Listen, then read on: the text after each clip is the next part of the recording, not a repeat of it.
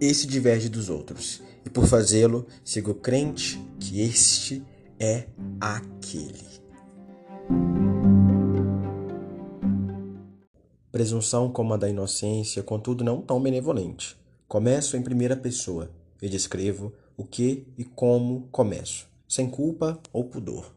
A minha verdade é que o bem se instalou em tudo, como um tumor benigno que faz questão de continuamente eclodir e deixar todos cientes que é vivo e progride. Na verdade, o mal que para sobre a ditadura benevolente é o ordinário excesso. Ora, imagine não poder amaldiçoar de pulmões cheios aqueles e aquilos que pesam os ombros e a consciência. E se esta for audaciosamente honesta, não carecerá explicações alheias. Nada obstante, estão todos. De fato, não me altero ao generalizar. Diálogos não são mais gerados cuidadosamente sobre o equilíbrio entre requisições e gozos. Por muitas vezes não passam de sessões, como as fisioterapêuticas.